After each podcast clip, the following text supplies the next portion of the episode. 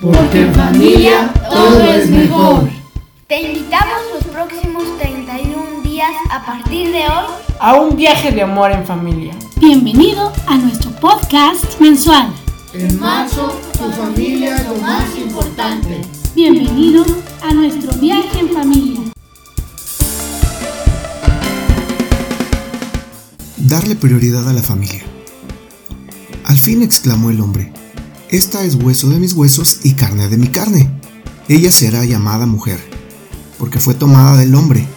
Esto explica por qué el hombre deja a su padre y a su madre y se une a su esposa y los dos se convierten en uno solo. Génesis 2, 23 y 24. ¿Es tu familia una de tus principales prioridades? Cuando reconocemos que Dios instituyó el matrimonio y la familia como la unidad básica de la sociedad, la familia se convierte en algo extremadamente importante. De hecho, Salmo 68.6 nos dice que en su compasión Dios ubica a los solitarios en familia. En el conjunto de relaciones familiares, es evidente que la relación matrimonial es más esencial que la relación padre-hijo. El pasaje bíblico de Génesis 2, citado, muestra lo singular de la relación esposo-esposa.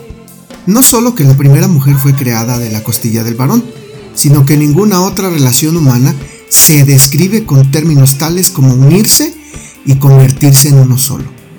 El matrimonio es una relación íntima para toda la vida.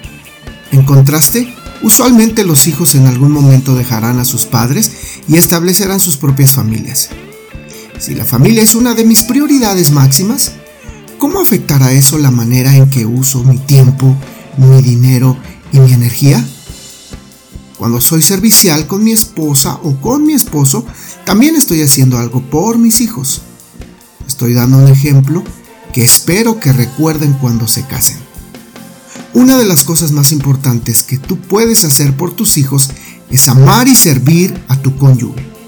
Nada produce un ambiente más seguro para tus hijos que el ver a su mamá y a su papá amarse el uno al otro. Nada cimienta más el matrimonio. Oremos. Padre, gracias por poner a las familias en tan elevada prioridad. Ayúdame a mantener esa prioridad en mi propia vida y a reconocer de qué manera mis acciones hacia mi cónyuge afectarán a mis hijos en los próximos años. En el nombre de Jesús. Amén. Esta reflexión ha sido tomada y adaptada de los lenguajes del amor por Gary Chapman. Te invitamos a visitar todas las redes sociales de Casa de Adoración. Tu corazón es la casa de adoración.